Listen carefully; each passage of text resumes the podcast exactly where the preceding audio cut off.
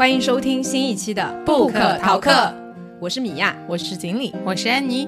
我们是一档读书播客节目，每期我们三个会分享一本好书，也聊聊我们的打工人生活。你可以在微信搜索“不可逃课 ”（Book Talk），关注公众号即可加入听友群和我们互动，一起读书，互相陪伴。也不要忘了在各大音频平台订阅我们，你也可以收藏单集或在评论区给我们留言哦。今天我们要介绍的这本书呢，是一本关于大脑神经递质的科普通俗作品。其实这不是我们第一次介绍和大脑有关的科普书啦。我们在第二十二期节目当中介绍了《大脑喜欢听你这样说》这本书。那那本书呢，是介绍了和大脑的认知记忆有关的一些科普知识。今天这本书则是聚焦于大脑中的神经递质。今年夏天的流行词多巴胺和其他常见的神经递质究竟是什么意思？多巴胺真的是快乐因子吗？爱情只是大脑里的化学反应吗？巧克力又是怎么和爱情扯上关系的？所有这些问题都可以在这本小小的科普书当中得到解答。那在正式开始介绍这本书的内容之前呢，我想先问问看你们俩，今年夏天特别火的这个多巴胺配色潮流，你俩有赶上吗？你看我这个算赶上了 哦，对，为了录制这一期节目，今天我们三个都特意挑选了一些比较有色彩的衣服。是的，我身上这件已经是最有色彩的了，也就是今年夏天才刚刚入的，这叫什么粉紫色？粉紫色。我是粉色，对我其实之前我真的不知道说这个潮流是怎么火起来的，而它火起来以后呢，印象也就停留在可能是一些颜色会比较多彩的，然后相对来说饱和度比较高的一些颜色，好像似乎它就是成为了那个多巴胺配色。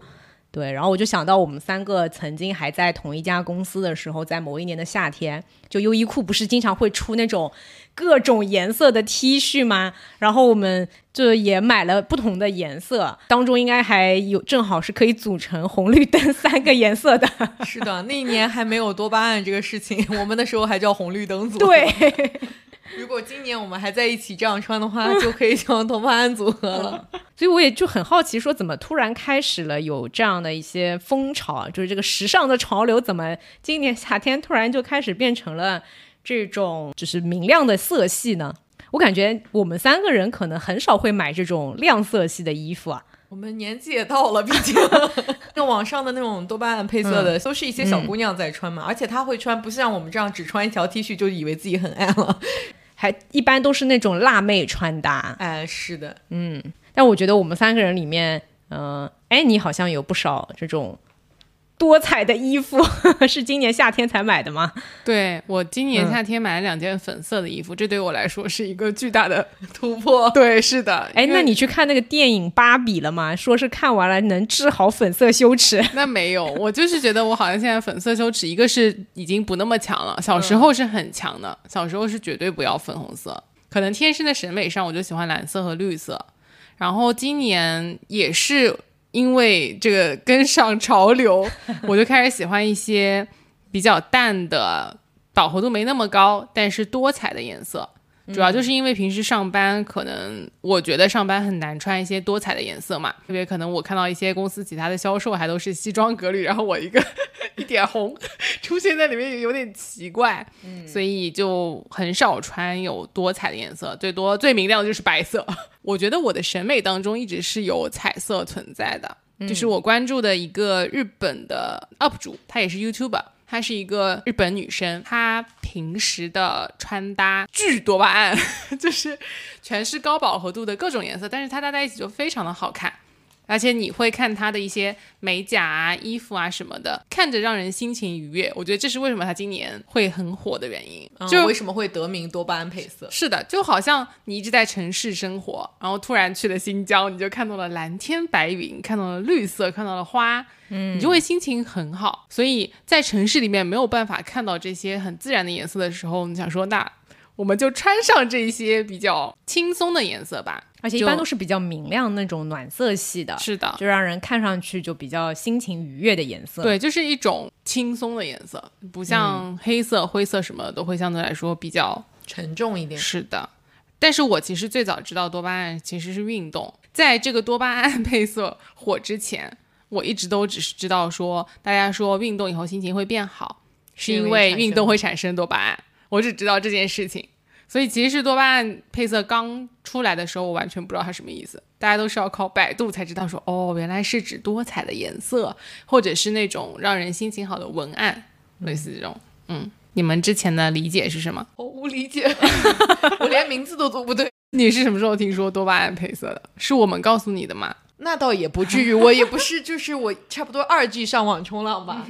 看小红书的时候是有看到的，在大概明白配色就是那种比较鲜亮的配色，就是多巴胺配色，但是确实也没认真去看。虽然我们今天看的这本书，我们要对吧科普一下，说多巴胺并不等于快乐。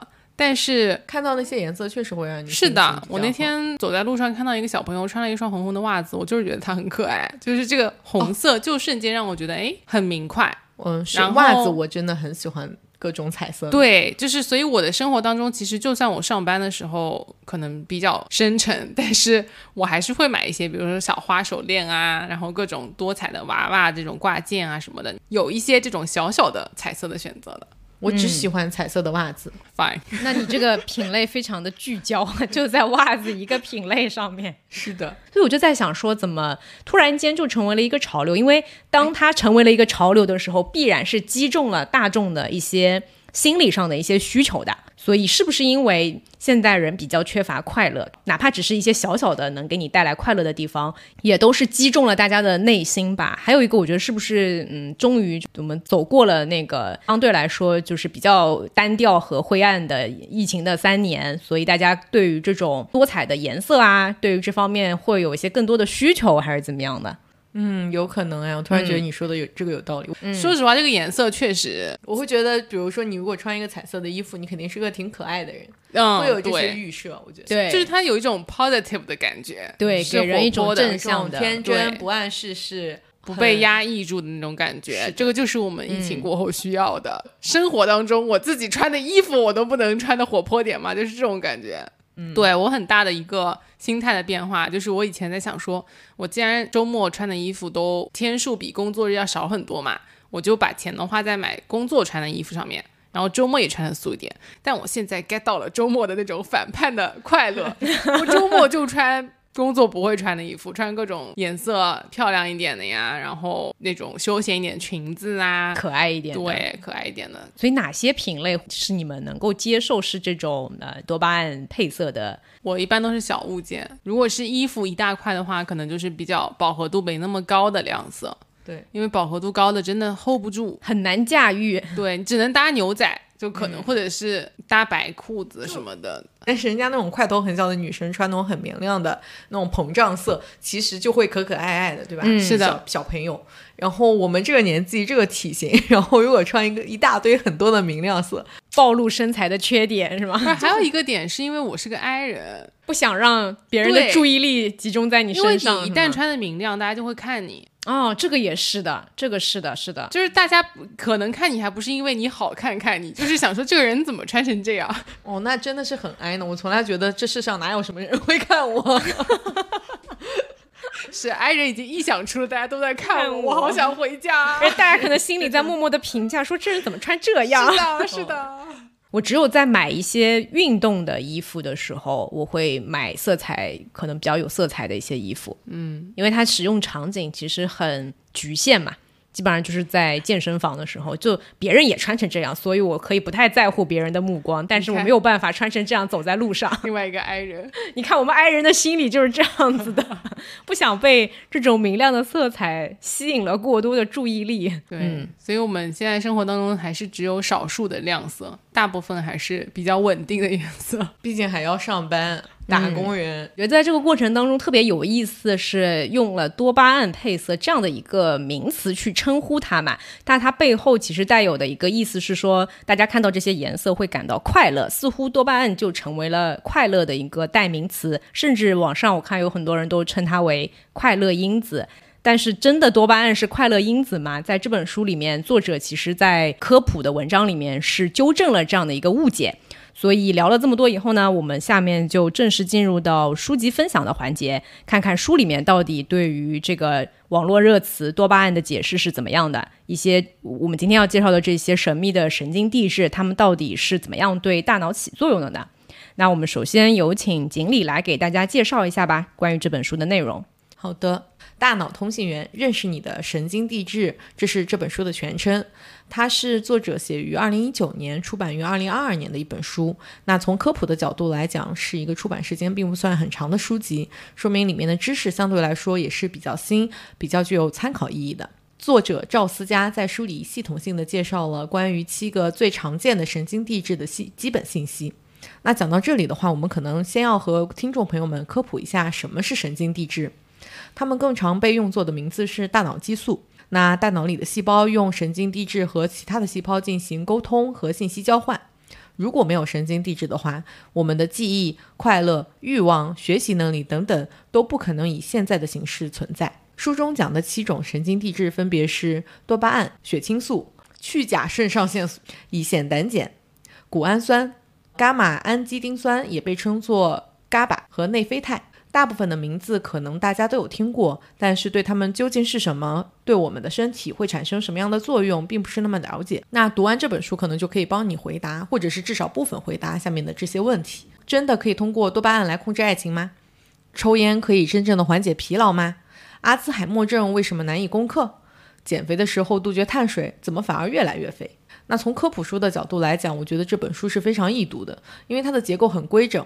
每一章的开头，作者都给每一个神经递质做了一个拟人化的人物简历表，包括它是在哪大脑哪个部位产生的，又作用于哪个部位，它的技能是什么，科学家是怎么发现它的。那这个简历表就可以帮助大家对这一章讲的这个特别的神经递质有一个整体的理解。那每一章结束的时候，作者还贴心的帮我们做了思维导图，来理清思路。文中不时会出现小的知识充电站，给大家补充课外知识。每一个神经递质在书中出现的顺序也经过了仔细的梳理。互相作用密切的神经递质就会根据它们具体的关系排在临近的章节进行分享。而最后一章是通过睡眠作为一个实际的例子来串起前面所有的知识。所以这整本书读起来就像抄了第班里第一名的作业一样得心应手，所有的东西都帮你规划好了。不过我自己读完这本书最大的感触就是，神经科学真的是一个很复杂的学科，而神经递质的功能也不是单一的，各种神经递质之间会相互影响。我们现在对大脑的研究还远远没有达到完善，很多问题还尚且无法解答。好的。神经科学真的是一门非常迷人而又深奥的一一一门学问啊！那这个作者的话也是在研究这个领域的专家嘛。那么下面我们就请安妮来介绍一下作者吧。好的，作者赵思佳，他是一位科普作家，知乎优秀答主，在知乎有四十六万的关注。他九二年出生，二十五岁博士毕业，哇，好厉害！在他的一场知乎 Live 里面呢，有专门的解释过这是怎么回事。因为他是在伦敦大学学院 UCL 读书，那他是十八岁就跟我们一样，十八岁开始读本科，他读的是神经科学专业，在英国本科是三年，本科毕业以后他跨专业读了计算机科学硕士，硕士是一年，硕士毕业以后呢，再读了神经科学的博士，又是三年，于是二十五岁就博士毕业了，这个在英国的教育体系当中呢是正常的。甚至其实本科如果够厉害的话，他是可以直接去选择读博的。好像他现在是牛津大学神经科学博士后，做科研的工作。那刚有提到说他是知乎神经学、神经科学、脑科学话题的优秀答主。他是在一三年左右开始在知乎写关于脑科学的科普答案的。当时他为什么会去做这件事情呢？一方面是为了解闷儿。就是更偏向于一种自我娱乐的方式。另外一个想法呢，是想把知乎当做一个树洞，让他的父亲能够了解他到底在学习和研究什么东西。因为在那个时候，脑科学还并不是非常的普及，就是他的父亲可能也不知道他正在学习什么样的内容。那到现在的话，因为脑科学相关的一些普及越来越多，而且现在网络非常发达嘛，大家有任何的知识科普都会在网上回答的人也越来越多，所以说他。其实自己在知乎或者是网络平台上的一些科普和回答会越来越少，因为他觉得网上的短篇科普的知识呢会比较散，知识点没有那么系统，所以他会更多的开始写书去做系统的知识梳理。在二零二二年，他就出版了两本书。我们今天读的这一本《大脑通信员》，它是专门讲神经递质的。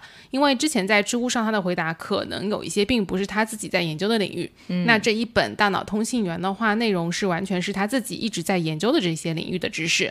而另外一本《我的大脑好厉害》是一本给小朋友们看的书，是孩子自己就能看懂的一本关于脑科学的书籍。听起来经历要去下单了。我也觉得。好的，谢谢安妮的介绍。那我们其实今天的科普分享环节呢，也是会聚焦于这本书里面的核心的部分，关于每一种神经递质的介绍。它在书里面是讲了七种，也是现在比较有名、研究最多的七种神经递质。要不然，接下来就进入到分享的环节，每个人会轮流的分享，会有两轮这样子的一个介绍。从最最火热的，大家可能听到的频率最高的一个神经递质的词多巴胺开始。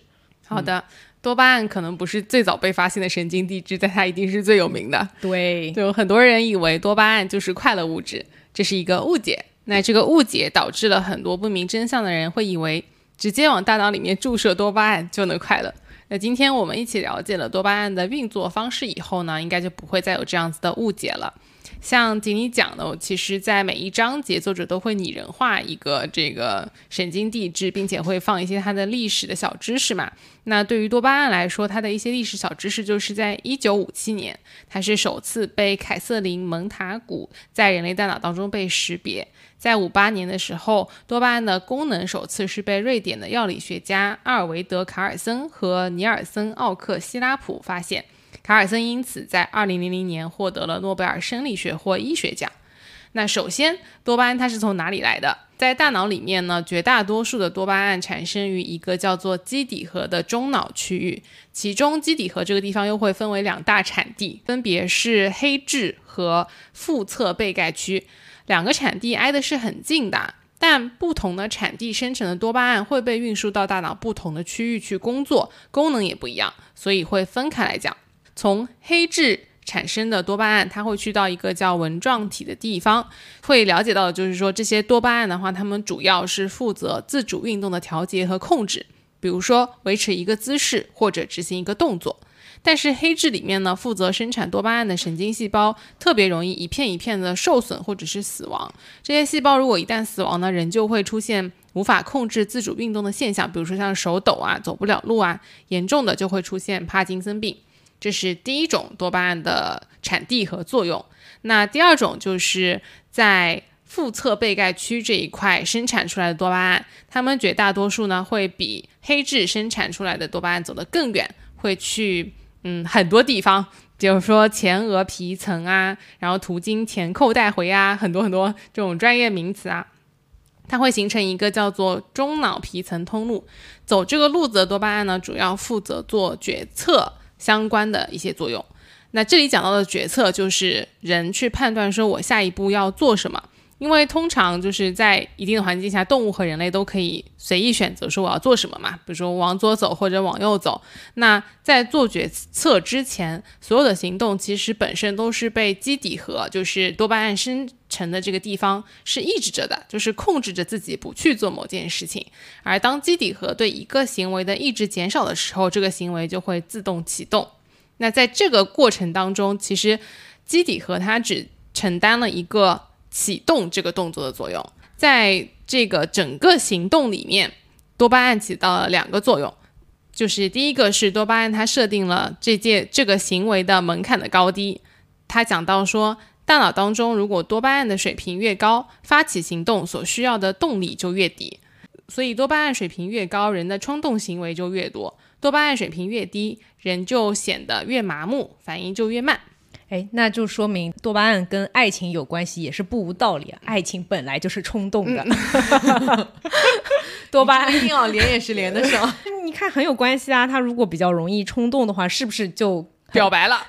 但是如果对方不冲动的话，你们俩就没有办法。是的，对对，不是说好了冲动是魔鬼吗？对，那另外一个多巴胺很重要的作用，我觉得这个真的超级超级重要，就是它会给行动选择带来学习这个技能。比如说，如果基底和他发起了一个行动 A。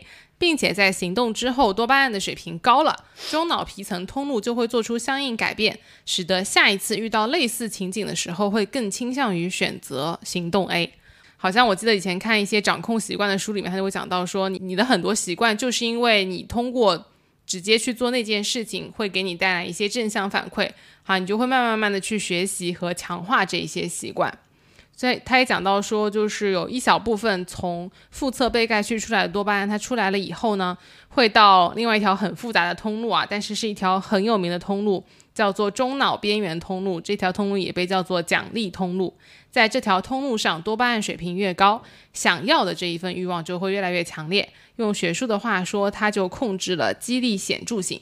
所以就是多巴胺是来给人奖赏的，是的做了这个行为，它会给你一个正向的激励，那你下次就会重复这个正向的行为。对他这里举了一个例子，就是在夜市上乱逛（括弧探索未知环境），试了一家麻辣小龙虾，特别好吃（括弧是奖励）。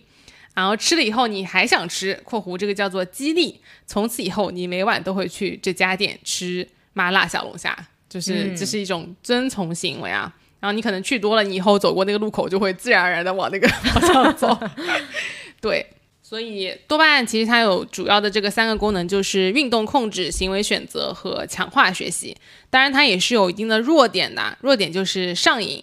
以毒品为例的话，嗯，毒品是可以间接的增加大脑当中多巴胺的释放的，其中最容易被影响的就是与腹侧被盖区。相关的两个通路，那摄入毒品以后，大脑就会分泌大量的多巴胺，让这两个通路上的区域逐渐适应高水平激活状态。当停止摄入毒品以后，这些区域的神经细胞难以适应新的低水平激活状态，人就会出现想要的感觉，进而自然而然的生成对毒品的渴望，导致物质成瘾。我觉得这个还是蛮容易能够理解的。另外，呃，也有研究就是发现说，除了成瘾，从腹侧被盖区出来的这些多巴胺还和精神分裂症会有一定的关系。所以也不知道它是怎么跟“快乐”两个字画上等号的，有可能就是因为它是一种正向激励嘛。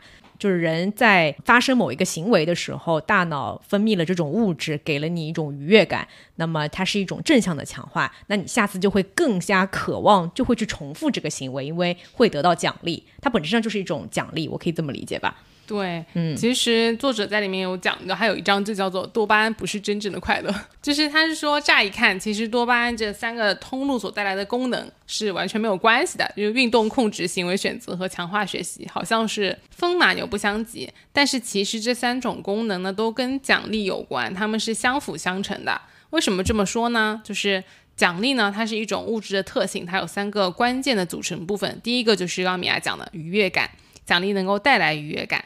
第二个是为了满足而行动，就是奖励能够产生趋向性行为，并且带来满足感。就是我更加有动力了。下一次我想嗯快乐的时候，我就还是会去吃麻辣小龙虾。嗯，对，那第三个就是学习，学习是进而导致强化学习。其实把多巴胺说成是快乐本质的人呢，就是把奖励和愉悦感的关系产生了误解。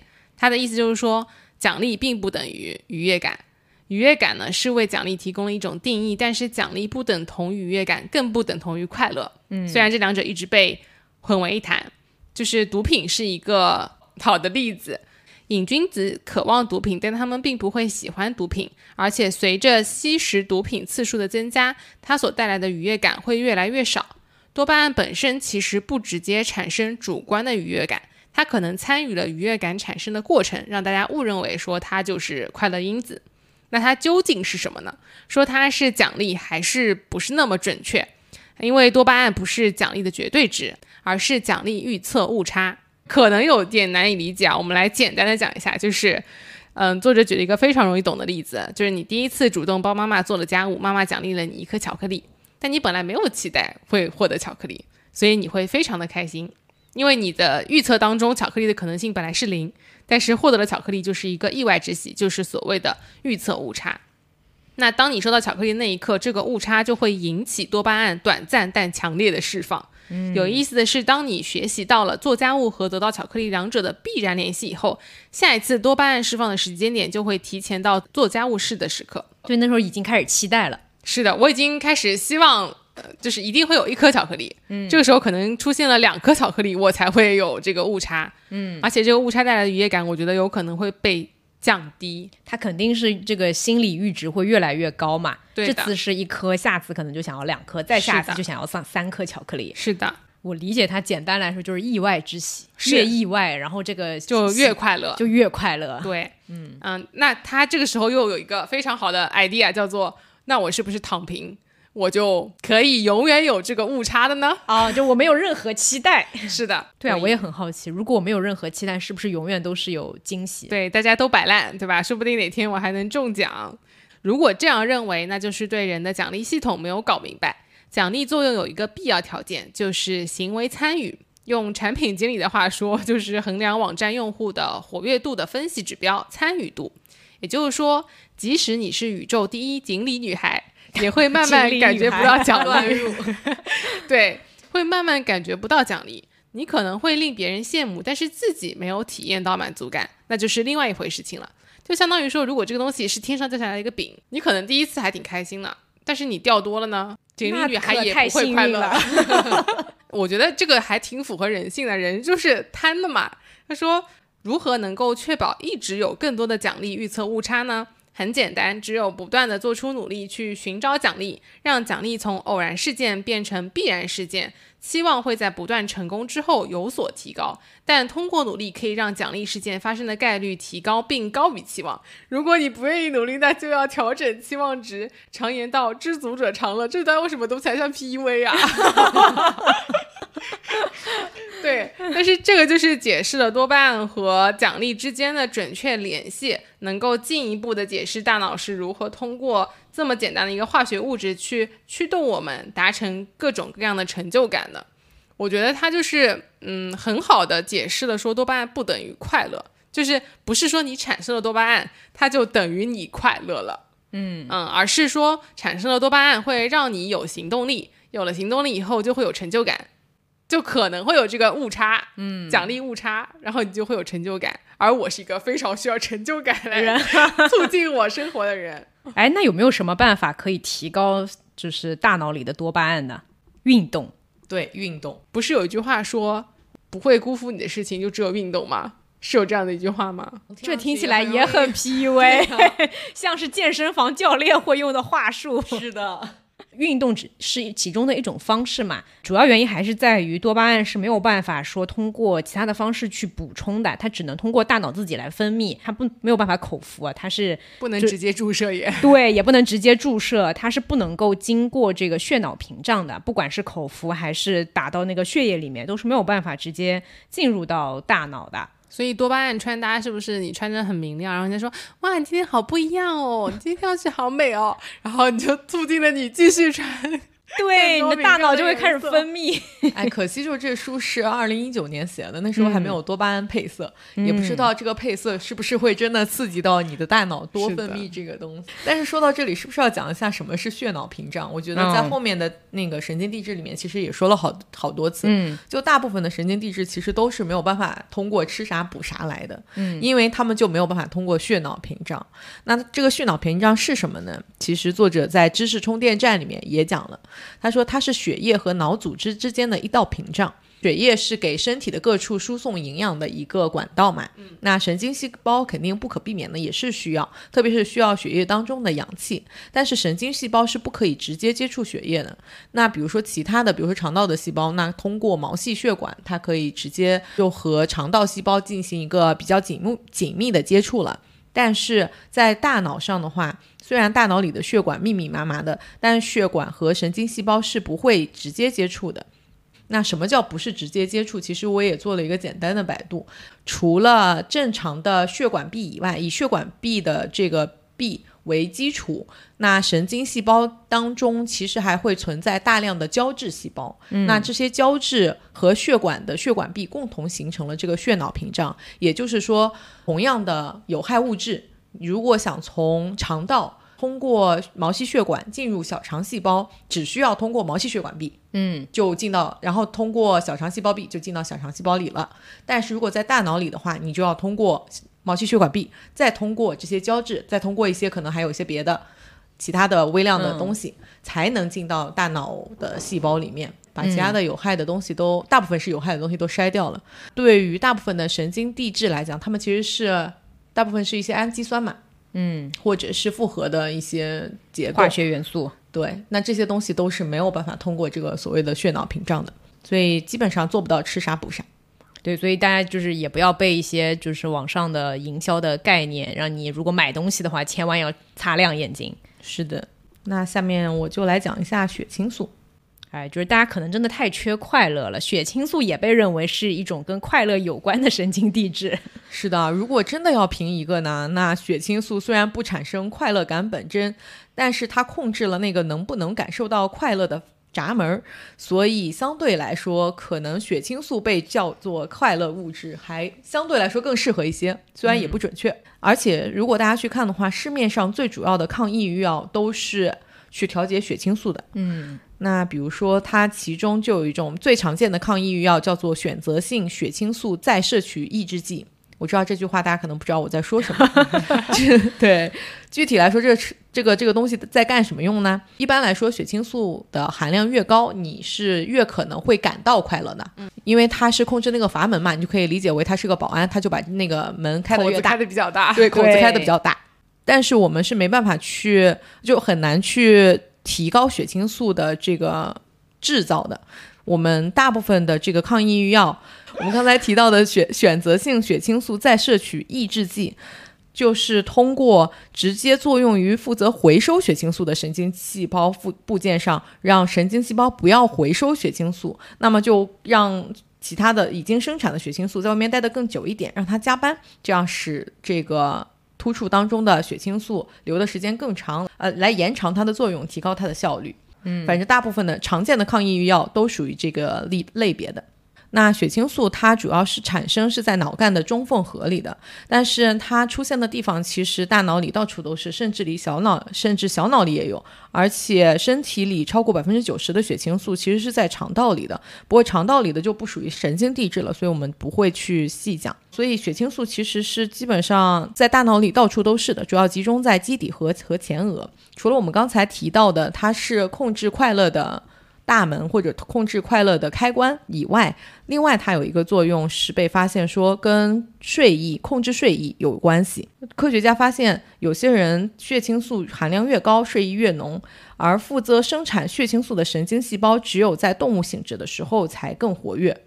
那大家可能会有点困惑，说为什么血清素如果真的和睡意有关系的话，为什么反而在醒着的时候最活跃呢？它不应该是在控制睡眠吗？那其实是它是控制你有睡意，就是睡去的这个过程。就是如果脑子里面没有血清素的话，大家就不会想要去产生睡意，想要去睡觉。所以有点像一个时间沙漏一样，随着时间的增长，血清素的含量越来越高，睡意就会越来越浓，大概是这样一个意思。如果生产血清素的中缝合被关掉的话，你就不会有睡眠压力，就只有生物钟，自然就睡得会少了。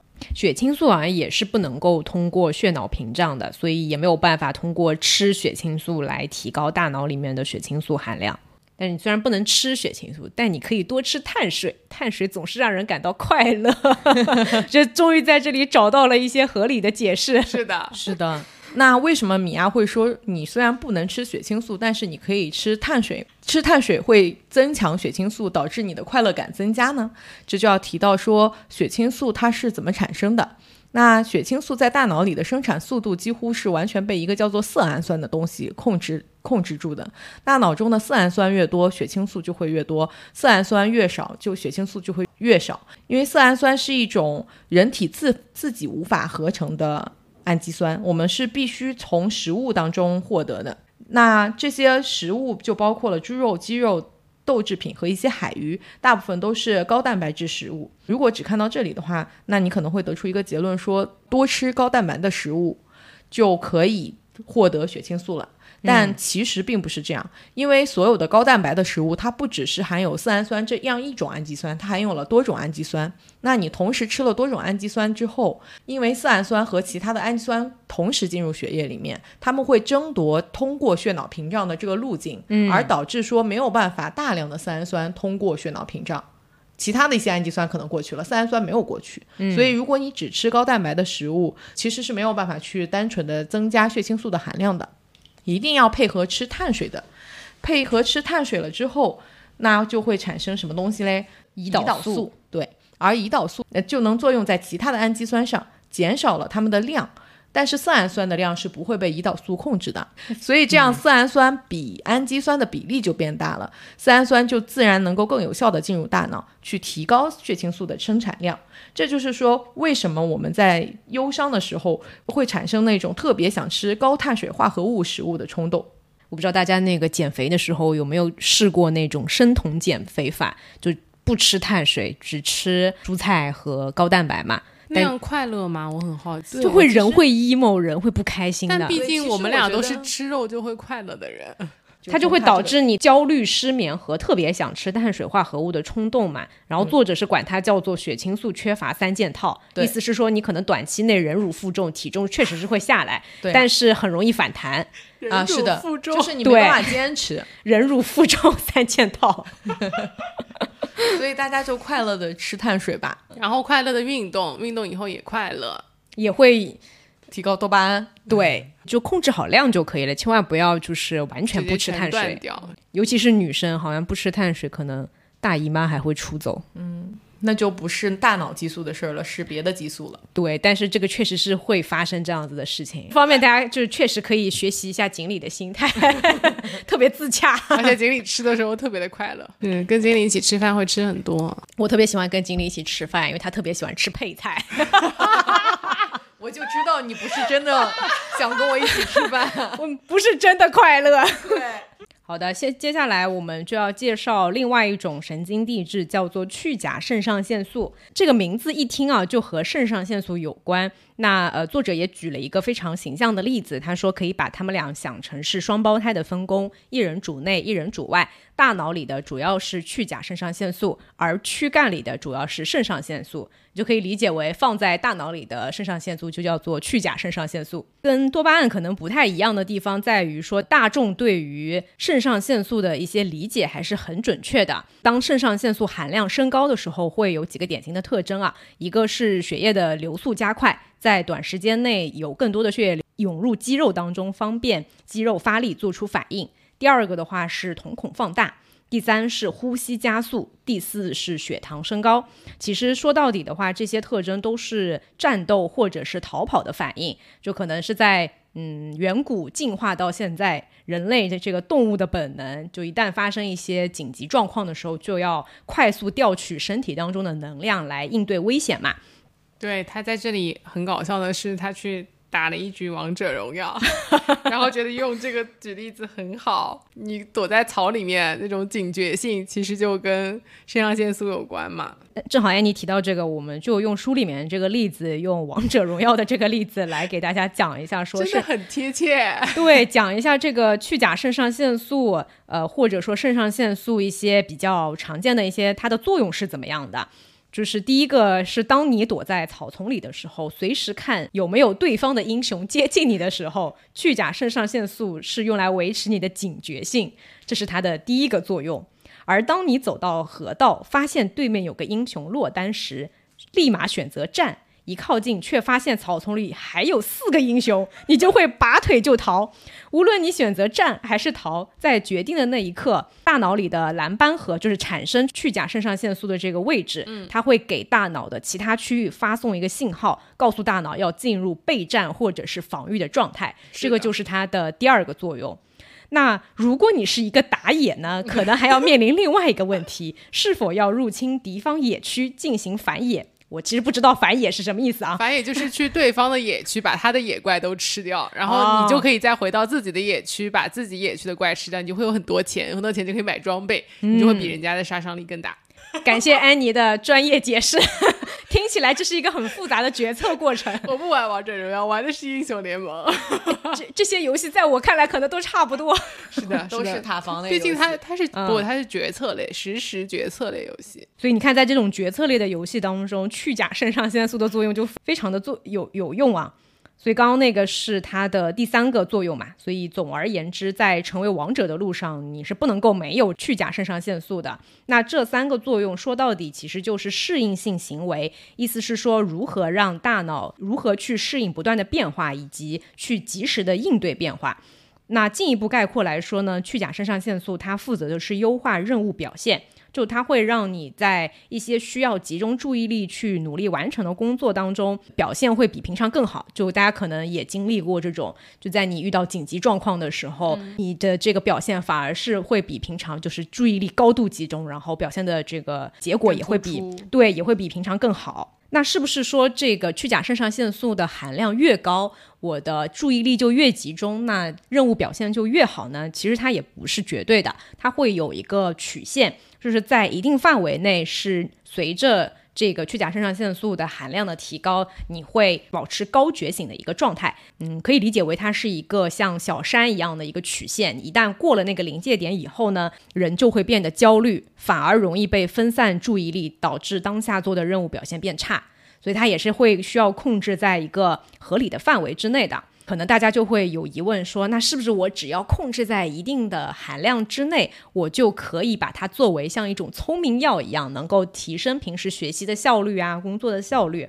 那有没有这样子的一种聪明药呢？作者在这篇文章里面也提到说，还真的有一种叫做认知增强剂的一种聪明药。那其中最有名的聪明药可能叫做安非他命。服用安非他命可以提高去甲肾上腺素和多巴胺在大脑中的浓度。它原来是用来治疗儿童的多动症的，因为多动症的呃患者的话是特别难以去集中注意力嘛，所以这种药物是去帮忙去。治疗这个多动症的，但如果把安非他命用在健康人的身上，会有什么样的效果呢？是意思是说，在你正常的多巴胺和去甲肾上腺素的含量的基础之上，再去增强它们，会不会提高大脑的认知功能呢？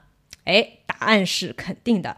健康的人服用安非他命，确实可以提高警醒程度，获得更好的认知控制能力，在体能上也会反应更加的敏捷，增强肌肉的强度，以及去推迟疲惫感。所以你说它没有作用吧？它也是，确实是可以起到一定的作用的。但是这些好处都是建立在非常严格的剂量控制之下才会有的。如果说过量使用的话，会有很重的副作用，包括损伤认知能力，导致妄想和横纹肌溶解症。而且使用过这种药剂的人，往往很容易继续使用，就会导致上瘾。那上瘾的话，就容易出现副作用。所有涉及到上瘾的东西都是这样子，你一开始效果特别好，后面就得加大剂量使用才能够达到上一次的效果嘛。安非他命已经是毒品了，被认定为。书里举举到的例子是说，在美国有很多的学生，他们在准备考试啊什么之后，其实是会去服用类似的这些药剂的。我不知道在美国是不是合法啊？至少在中国，它就是毒品啊。我们仅仅只是做一个科普啊，千万不要那个误入歧途。我觉得作者他写的时候，真的很像在跟读者在对话。他说：“那你可能要问了，我有没有 吃过聪明药呢？没有。对我来说，这些药物能够带来的效果不足以让我得高分。”反正考试只要能过就行，多一分也是浪费。这是我作为学渣的自知之明（括弧骄傲脸）。我觉得作者是谦虚了，但是这个心态跟锦鲤一样，就是心态非常的良好，你就没有必要。心态跟我一样吧，罗 敦大学。好。那接下来我们就要聊第四种神经递质，叫做乙酰胆碱。乙酰胆碱可能没有之前我们介绍的这几个神经递质这么的有名，但是它其实是在大脑当中几乎所有的全部脑区都有。它的弱点是会失去学习的能力和阿尔茨海默病，所以其实也是非常重要的一种神经递质。而它的技能呢是形成新记忆和给人提供能量感。呃，因为香烟里的主要化学成分尼古丁长得和乙酰胆碱特别像，所以吸入尼古丁的反应约等于吸入大量的乙酰胆碱。那这一章它就主要来讲说不能不说的尼古丁，通过尼古丁来给大家解释说乙酰胆碱到底是怎么样来影响认知功能的。嗯，其实我觉得它后面有一个总结是。关于乙酰胆碱是怎么帮助记忆形成的？概括来说呢，是这个高浓度的乙酰胆碱，它可以加强储存记忆的海马体和这个传递感知信号之间的大脑回路，同时它还会抑制大脑去提取无关的内容。通过这样的一个作用方式来帮你去加强这个记忆。而且它跟睡眠的周期是比较有关系的。我们讲睡眠的那一期节目当中也有讲到过，说人的睡眠其实是会有那个快速眼动睡眠期和非快速眼动睡眠期嘛。那在这个进入到快速眼动睡眠期的时候，大脑就会产生很多的乙酰胆碱。这些乙酰胆碱是用来干嘛的呢？但也是书里的一个推推断啊，可能在科学上面现在还没有百分之百的得到验证。是说推测它跟睡眠时的记忆巩固有关。当你醒着的时候，这种高浓度的乙酰胆碱它帮助感知信号转化为记忆。当你刚入睡的时候，进入那个慢波睡眠的时候，浓度是比较低的。当你进入快速眼动睡眠期的时候，酰胆碱浓度升高，就开始巩固今天一天的记忆了。好的，那。嗯，关于尼古丁的话呢，是这样子，就是呃，因为尼古丁的燃点低，所以大部分的尼古丁呢，它摄入都是燃烧后吸入，这样的方式是非常有很高的利用率的。尼古丁从口鼻吸入肺部以后，它是能够溶于水，而且能够快速的通过血脑屏障，从吸入到进入大脑全程不超过十秒钟。从本质上来讲呢，尼古丁是一种乙酰胆碱的受体的激动剂。就是受体是一种位于神经细胞外壳上的接收器。尼古丁和乙酰胆碱它们长得非常像，所以它会模仿乙酰胆碱的活动，激活乙酰胆碱受体。乙酰胆碱在大脑里面的一个半衰期是一分钟，而尼古丁的半衰期长达两小时。这个乙酰胆碱在大脑里面正常的运作的话是没有影响的。但是如果说呃我们额外的吸入了尼古丁，它们因为非常的像。人为的在大脑里面加入大量的尼古丁，就像是在一个原本健康的经济体里面注入了大量的假钞。而这个假钞呢，不仅比普通的纸币经用，从实际价值上还是一元假钞兑换一百元真钞的神奇物件。因为乙酰胆碱有着唤醒大脑和身体的功能，所以吸烟以后，他就人就会有这种能量感，甚至能够在短时间内反应速度提高，还能感到平静和舒缓。这也是为什么很多人在工作之余会通过抽烟来缓解疲劳。但是要注意的是，这样的一个正面效果是很短暂的，就是一旦上瘾以后，这种能量感就会消失，取而代之的就是疲惫感。对，而且它为什么会上瘾，就跟前面多巴胺又串了起来，因为尼古丁它会间接的刺激负责管理奖励系统的神经细胞，让它们分泌多巴胺。那大脑就会逐渐适应这样的信号，你就会逐渐的上瘾。嗯，是的，这个学科其实还在比较初步的一个阶段，其实大部分的事情他也没有搞清楚。因为后面他也在说，为什么这么多年针对阿尔兹海默病都没有有效的药物？嗯，因为其实学术上已经发现说，乙酰胆碱跟阿尔兹海默病是有一个直接的关系呢。理论上应该乙酰胆碱既然是控制记忆力的，而阿尔兹海默病本质上就是一种记忆力退行或者是老年痴呆症，那提高乙酰胆碱就应该能治好阿尔兹海默病。而且他们也是发现说。老年人一旦患上阿尔兹海默病，他身体里的乙酰胆碱的含量是大幅度退化的。但是，就算是现在有可以通过药物来提高大脑当中乙酰胆碱含量的方法，但是这些药物并没有想象中那么有效，所以让科学家们也。不由得怀疑说，是不是我们的方向没有找对？就是他们之间的关系，也许不是单纯的正相关，中间可能还有一些别的桥梁和途径没有把它填上。但是现在也是一个未知的情况。好的，那下面我们就请锦鲤来分享下一个神经递质。我们接下来就要再讲一种新的神经递质，叫做 GABA。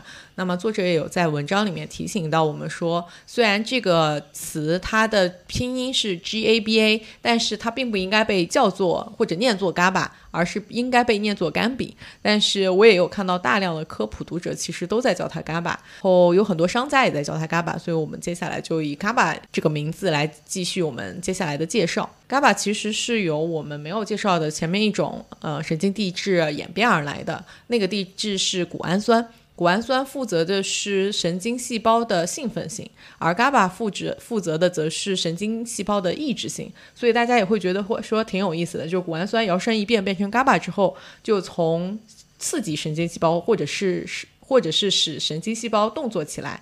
而变成让神经细胞睡过去，或者是消停下来这样一个新的新的神经递质。那么，GABA 对于健康的大脑来说是非常重要的。太多的 GABA 会导致过度的神经抑制，因为刚才提到它是一个神经抑制剂嘛，进而就会导致昏迷了。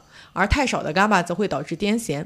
呃，癫痫的话就还蛮可怕的，发作的时候患者就会明显的不受自己控制的晃动，严重抽搐，这其实就是大脑皮层不受控制的放电导致的，患者会失去意识并失去身体的控制。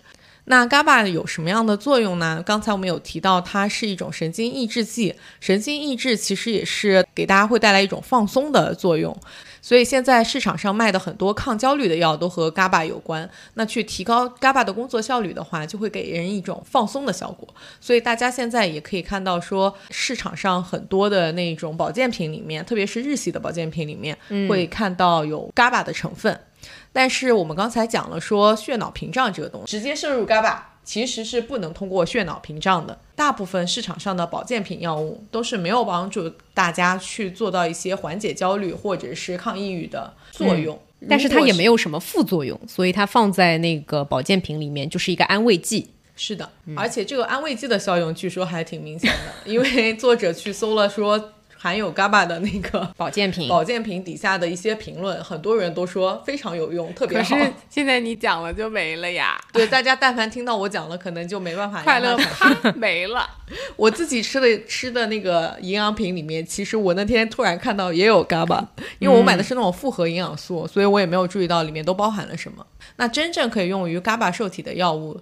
它是可以起到抗焦虑和让人放松的效果的，但不要高兴的太早，因为它们也会有损害认知和记忆力的副作用，所以要慎用。哎，大家发现没有？每介绍一种看起来都能够帮助你找到快乐、抵制抑郁，但是呢，这种快乐并不是真正的快乐，一定要谨慎。是的，而且作用于 GABA 的这受体的这些神经类药物，也会间接导致其释放多巴胺，所以这些药物也会长期服用的话会让人上瘾。一旦停止，就会出现戒断症状。同样，酒精之所以会让大家产生一种放松的作用，就是因为它能促进 GABA 的效果。那同样的，酒精也会让人上瘾。好的，前面讲的都是你不是真正的快乐，下面我们就来介绍一种真正快乐的物质，它是什么呢？它就是内啡肽。作者在讲到这章的时候说，除了像运动和这种吃辣，有时候我们感到这种很爽的感觉，其实就是和内啡肽这种物质是有关系的。如果从这个意义上来讲的话，内啡肽才是真正的快乐物质。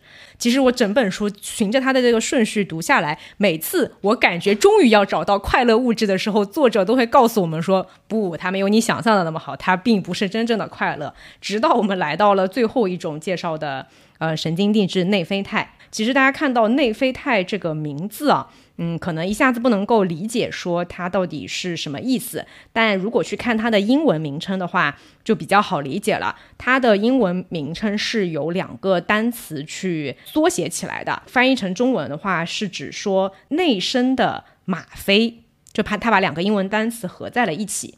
那这是什么意思呢？像作者在这本书里面，他这章的标题写的一样，就是大脑自产自销的一种止痛药。为什么前面说运动之后会感觉到爽？其实就是运动肌肉会要用力嘛，那肌肉会产生这种疼的感觉，感觉这个时候呢就会刺激内啡肽的分泌，而内啡肽它的作用就是像止痛。那就能够缓解你感受到这种痛感。我不知道这种算不算是一种快乐，但它确实是会有比较明显的、明显的一个作用。内啡肽止疼的作用其实就是将多巴胺从 GABA 的抑制下解放出来，因为内啡肽其实有抑制 GABA 的作用。嗯，那么 GABA 是有抑制多巴胺的作用，相当于内啡肽把 GABA 摁趴下来之后，GABA 就不能再把多多巴胺摁趴下了。于是多巴胺就会被释放出来，嗯，从而去起到它自己的作用。那它是为什么会有这种爽的这种感觉呢？是因为在开始运动的时候，大脑会将其看成是一种小小的压力。面对压力的时候，大脑会自动生成内啡肽，而运动能够在短时间内促进内啡肽的产生，是因为这种高运动量会将肌肉里的糖原耗尽，这个时候会感到肌肉疼痛。为了让你的身体能够继续运动下去，大脑就会释放内啡肽进入身体，给身体止痛。简而言之呢，这种高运动量会减少糖原，而糖原减少会升高内啡肽，从而给人带来快乐，大概是这样的一个作用。所以像包括像那个吃辣，就是大家吃火锅的那种吃辣的感觉，有这种爽的感觉是类似的，就是辣椒素它会刺激内啡肽的分泌嘛，让这个内啡肽来治疗这种这种疼痛感。所以其实一定要找到一个快乐物质的话，大概内啡肽才是真正的快乐物质。但是大家如果想要摄取内啡肽的替代品，那也是犯了法的。还是运动吧，它有替代品吗？吗啡呀。哦，那吗啡确实是 只有在医学上会，就是有有使作为止痛药会使用嘛。嗯，非常有限的场景下。好的，那我们今天介绍了这样六种。对大脑比较核心的神经递质当中，其实大家也会听到我们的分享过程当中一直在提到，是不是真正的快乐啊？去缓解焦虑、缓解抑郁、促进快乐，会有很多的联系嘛？那也是希望大家听了我们这期的分享以后，可以对于这些神经递质到底是什么样的意思有更多的了解，对于它们的作用也有一个比较客观的一个认知。同时，其实我们也想在这里提醒大家，千万不要轻易的听信市面上的一些，尤其是像。一些营养品的这种推销啊，看完这本书以后的话，大家可以做一个基本的判断。当然，最最安全的办法还是要遵医嘱啊。我们其实每次在做这种科普类的呃书籍的介绍的时候，都会跟大家强调说，只是一个科普，帮助大家去拓宽你的知识面，去做一些简单的了解。但是实际在应用的时候，还是要遵医嘱。好的，那我们今天的分享就到这里啦，感谢大家的收听，拜拜。you